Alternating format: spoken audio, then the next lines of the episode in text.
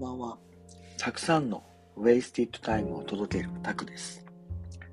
最近、友人と話す機会がありまして、家庭の事情や話し合いをマニュアル的に決めつけるのは良くないという意見を聞きました。まあ、確かに何事にもその背景次第で A にも B にも変わるなぁと思って聞いていましたが、まあそういうことも言えずにですね、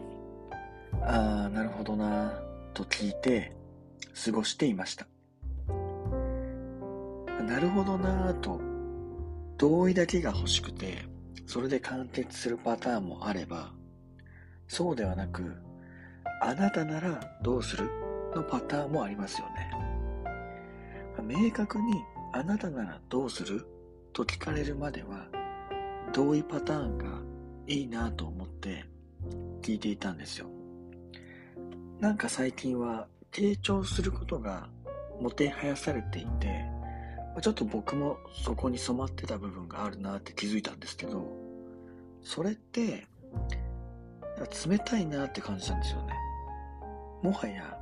傾聴する距離感にしかいられないの。寂しいな。もっと、こう、物理的ではないけど、近い距離感で話したいなと思ったら、やっぱ同意だけだったら嫌だなって感じたんですよね。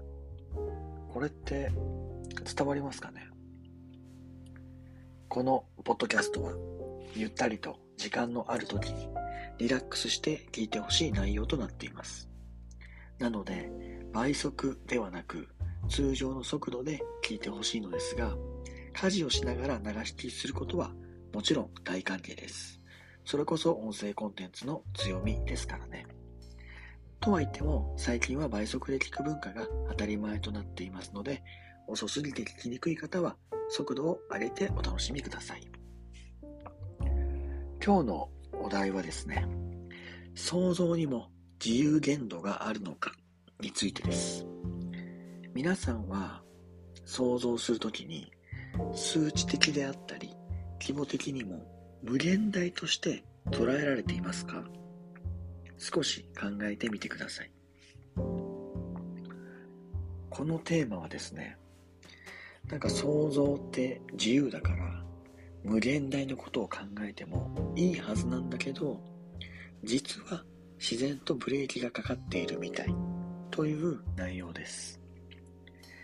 まだしっくりこないと思いますが、例えば、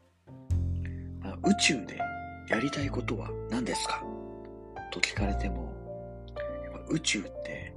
行ったことないし、想像もしたことない未体験の世界だから、やりたいこととか思い浮かばないという状態になる方が多いと思うんですよね。それと一緒で、じゃあ年収10億円と言っても、年収10億円の人の生活とか、10億円になったら良いことは何なのかも、まあお金には困らなそうだなっていうのはわかるけど、だからそれ以外パッと出てこないですよね。なので、いくら想像は自由だよって言っても、考えられる範囲って実は限度があるんですよね。だからこそ、もしこう、なりたい理想とかがあるんだったら、今の自分とはかけ離れた人とか、その理想の生活をしている人と会ったり話したりして、同じ空気感にいることで、自然とその想像範囲が広がっていくと思いますね。なので、まあ、乗り気じゃないことはやめた方がいいんですが、まあ、自分から見て、あこの人理想の生活してるなとか、目指したいなとかっていうのがあったら、やっぱ会いに行くっていうのは大切ですよね。やっぱこのオンライン時代にもですね、やっぱオフラインで直接会いに行くっていうのはとても大切だと考えています。まあ、僕だったら旅人に会いに行くとかですね、そうなりますかね。本日は以上になります。ぜひ皆さんも想像にも自由限度があるかについて思うことを教えていただけたらと思います。コメント欄、または直接会ってランチでもしながら聞かせてください。ランチの件については3回目の本音を聞けるのは文章か会話かで伝えています。また、私への質問や取り上げてほしいお題などもありましたらコメント欄や SNS でメッセージをお待ちしております。では、また来週、